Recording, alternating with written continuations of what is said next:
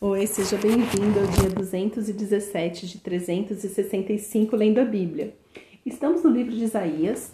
Ah, para hoje são os capítulos de 36 até 39. E no capítulo 37 nós lemos uma das narrativas sobre quando se afronta a Deus, pode esperar que o pior vai acontecer com a pessoa. ah, esse é um dos relatos assim que sempre me edificam sempre renova a minha fé, fortalece a minha fé, renova a minha esperança, que é a questão de, do rei Ezequias, rei de Judá, e Senaqueribe que o afrontava. Então, no capítulo 37, a partir do verso 10, nós lemos que é uma carta que Senaqueribe manda para Ezequias. Digam a Ezequias, rei de Judá, não deixe que o seu Deus, em quem você confia, o engane ao dizer: Jerusalém não será entregue nas mãos do rei da Síria. Você já ouviu que os reis da Síria fizeram com todas as terras, como as destruíram totalmente, e você pensa que poderá escapar? Será que os deuses das nações livraram os povos que os meus pais destruíram? Gozã, Arã e Rezef e os filhos de Éden que estavam em Telassar? Onde está o rei de Amate, o rei de Arpade, o rei de cidade de Servaim, de ele e de Iva? Então, essa carta que ele manda de afronta, falando para Ezequias não confiar em Deus. Ou seja, ele está falando assim: Ezequias, você está achando que o seu Deus vai livrar você das minhas mãos? Senaqueribe está se colocando acima, acima de Deus, o Deus Todo-Poderoso, Criador dos céus e da terra. Ele disse bem: os deuses das nações. Ele só conhecia os deusinhos feito de madeira, feito de pedaço de pedra. E ele achou que o Deus, Senhor Todo-Poderoso, era como aqueles outros. E sabe o que Ezequias fez? No verso 14 nós lemos: Ezequias recebeu a carta das mãos dos mensageiros e a leu. Então Ezequias subiu à casa do Senhor e estendeu a carta diante do Senhor. E Ezequias orou ao Senhor, dizendo: Ó Senhor dos exércitos, Deus de Israel, que estás entronizado acima dos querubins, somente tu és o Deus de todos os reinos da terra. Tu fizeste os céus e a terra. Inclina, ó Senhor, os ouvidos e ouve. Abre, Senhor, os olhos e vê. Ouve todas as palavras de Senaqueribe, as quais ele enviou para afrontar o Deus vivo é verdade, Senhor, que os reis da Síria assolaram todos os países e suas terras e lançaram no fogo os deuses deles, porque não eram deuses, mas objetos de madeira e pedra feitos por mãos humanas e por isso os destruíram. Agora, ó Senhor nosso Deus, livra-nos das mãos dele, para que todos os reinos da terra saibam que só tu és o Senhor. Aleluia. Então Ezequias ele levou essa afronta diante de Deus e fez uma oração. Quando você, meu querido, for afrontado, quando você for injustiçado, ao invés de ficar batendo boca, ficar aí, não, converse com Deus, leve essas, essas afrontas para o seu momento com Deus e apresente ao Senhor. Fale com Deus abertamente, Ele vai consolar o seu coração. Aqui Senaqueribe estava duvidando de Deus. Mas às vezes isso acontece no nosso dia a dia, né? A pessoa fala assim: nossa, mas você tem fé para isso? Mas você acredita naquilo?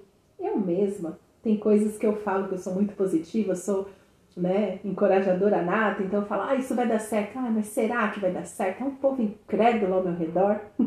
mas eu sempre afirmo: porque eu sei quem é o meu Deus. Então eu sempre espero coisas incríveis, coisas excelentes, coisas perfeitas do meu Senhor, porque eu sei que Ele é o Deus do impossível.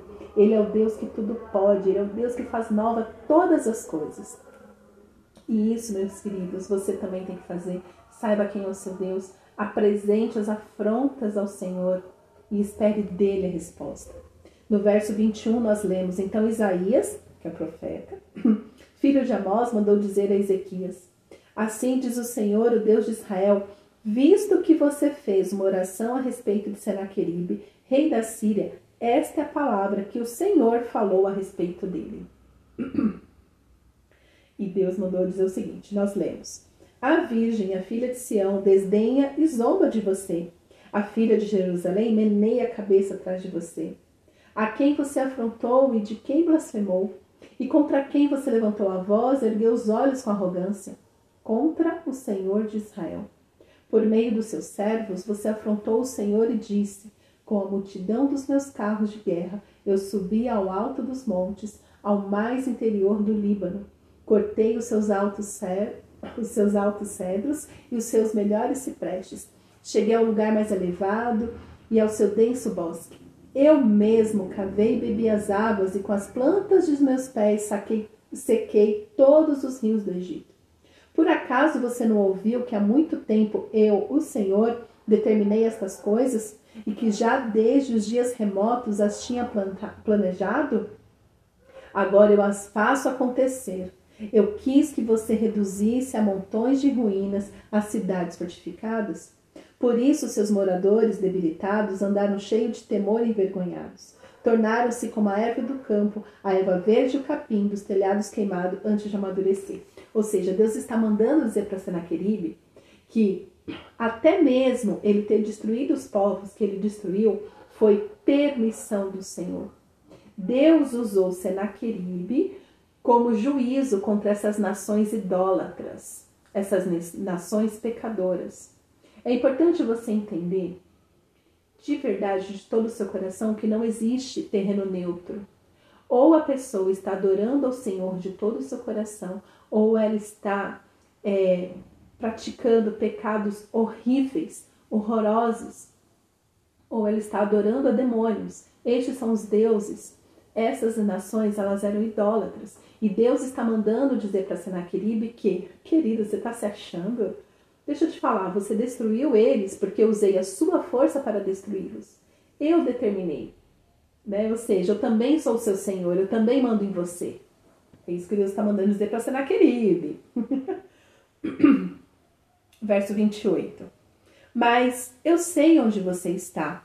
Conheço o seu sair o seu entrar e o seu furor contra mim. Ou seja, Deus conhecia Senaqueribe e sabia que Senaqueribe era completamente revoltado com ele. Ou seja, mais um pecador idólatra. Verso 29. Por causa do seu furor contra mim e porque a sua arrogância subiu até os meus ouvidos, eis que porei o meu anzol no seu nariz. Ai, eu amo essa passagem. e o meu freio na sua boca, e farei você voltar pelo caminho por onde veio. Aleluia. Então, é, só foi isso que Deus mandou falar para Senaqueribe. Verso 30. E isso será o sinal para você, rei Ezequias. Neste ano se comerá o que nascer espontaneamente, no segundo ano que dá a proceder. Mas no terceiro ano semeie e colham, plantem vinhas e comam seus frutos. Aqueles da casa de Judá que escaparam e ficaram como remanescentes tornarão a lançar raízes e a dar frutos, porque de Jerusalém será, sairá o remanescente, e do monte Sião que escapou o zelo do Senhor dos Exércitos fará isto. Portanto, assim diz o Senhor a respeito do rei da Síria: ele não entrará nesta cidade, nem lançará nela flecha alguma. Não virá diante dela com escudo, nem construirá rampas de ataque contra ela. Pelo caminho por onde vier, por esse voltará. Mas nessa cidade não entrará, diz o Senhor, porque eu defenderei esta cidade para livrar por amor de mim e por amor do meu servo Davi. Aleluia. Então, meus queridos, você pode confiar em Deus completamente, porque é Deus que defende a sua vida, que defende a sua casa, que defende você por onde você anda. Deus te defende para te livrar. Deus, Jesus é o nosso porto seguro. Nele estamos completamente tranquilos, é, realmente seguros para para pensar na sua vida em perspectiva. Você foi livrado de tantas coisas que você não faz ideia. Certa vez, aqui perto da minha casa, é, eu não, não sabia o que tinha acontecido. Naquela época eu trabalhava num lugar que eu sempre chegava tarde da noite em casa, não tinha muito horário, sabe esses negócios de chega cedo e sai tarde? E ali eu passava por um bairro específico, por uma rua específica. E depois é, de dois dias, eu fiquei sabendo que dois dias antes, exatamente naquele lugar, por volta da hora que eu estava voltando para minha casa, tinha acontecido um tiroteio a céu aberto. É uma coisa meio gangster. Sim, eu moro num lugar meio que o Senhor me protege aqui. Mas ali houve um tiroteio a céu aberto. Policiais e bandidos trocando tiros, sete pessoas morreram no meio da rua, bala perdida tal, tal, tal. E eu tinha passado ali, quando eu vi o horário mais ou menos que aconteceu, era exatamente o horário que eu passei por ali. Eu não soube o que estava acontecendo, eu não ouvi nada, eu não vi nada. Eu só fiquei sabendo no, das notícias dois dias depois, quando a minha mãe me contou. E eu falei assim: Uau, o Senhor me protege, o Senhor protege a gente quando a gente não tem noção do que está acontecendo ao nosso redor. Eu só queria voltar para minha casa para dormir, estava muito cansada e o Senhor cuidou de mim. E eu só fiquei sabendo do livramento bem depois. E quantos outros livramentos mais o Senhor me deu que eu nem sei. Por isso, meu querido, pode acreditar, é Deus que te livra, é Deus quem te guarda. Por amor dele e por amor a Jesus, né? Porque aqui falou por amor do meu servo Davi, mas hoje nós temos Jesus, né? Por amor ao filho dele, ele também nos protege. Então, na conclusão, nós lemos verso 36. Então, olha só, ai, eu amo isso. Eu amo demais. Então o anjo do Senhor saiu e matou 185 mil homens no arraial dos assírios. De manhã, quando os restantes levantaram, lá estavam todos aqueles cadáveres. Então Senaqueribe, rei da Síria, levantou o acampamento e foi embora. Voltou para Nínive e por lá ficou. Certo dia, quando ele estava adorando no templo de seu deus Nisroque, os seus filhos Adrameleque e Sarazer o mataram à espada. Depois fugiram para a terra de Ararat. E Esaradom, filho de Senaqueribe, reinou em seu lugar. Ou seja, é, Senaqueribe foi morto pelos seus próprios filhos enquanto adorava o seu Deus. Seu deusinho feito de madeira.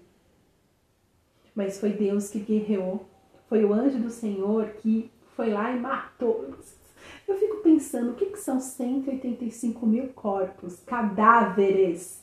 Tem noção? Gente, muita gente, gente. É um estádio de futebol cheio. Mas este é o nosso Deus. E perceba, foi à noite. É por isso que a palavra de Deus diz: aos seus amados dá enquanto dormem. Você pode dormir tranquilo.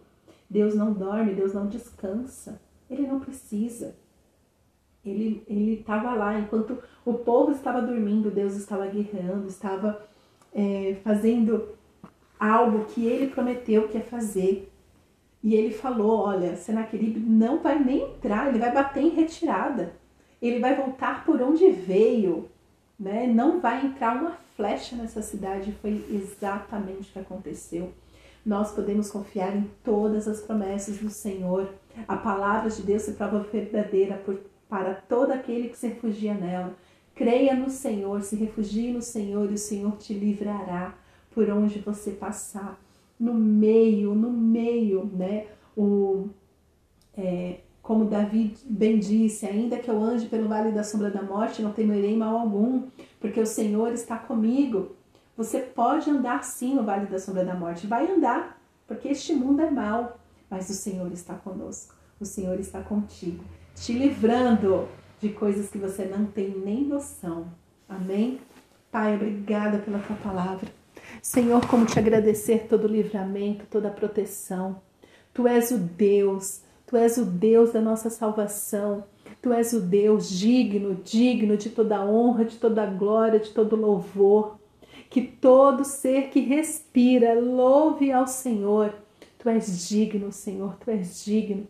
Nós te amamos, Senhor, te amamos. Obrigada, Senhor, por cada livramento. Obrigada, Senhor, porque podemos derramar o nosso coração na tua presença, podemos te confessar os nossos medos, podemos te, te apresentar todas as afrontas. E o Senhor toma a frente, o Senhor nos livra, o Senhor trabalha por nós, o Senhor nos defende enquanto dormimos. Obrigada, Senhor. Obrigada, Senhor, por todas as bênçãos derramadas sobre as nossas vidas. Dá-nos, Senhor, um coração dispostos a te obedecer, independente das circunstâncias, para que possamos retribuir, mesmo de uma maneira tão limitada que nós temos, mas queremos, ó Pai, te amar, te servir cada vez mais. Eu te peço, Senhor, nos dá consciência da tua presença nas nossas vidas, para que possamos te adorar com tudo que temos, com tudo que somos. Em nome de Jesus. Amém.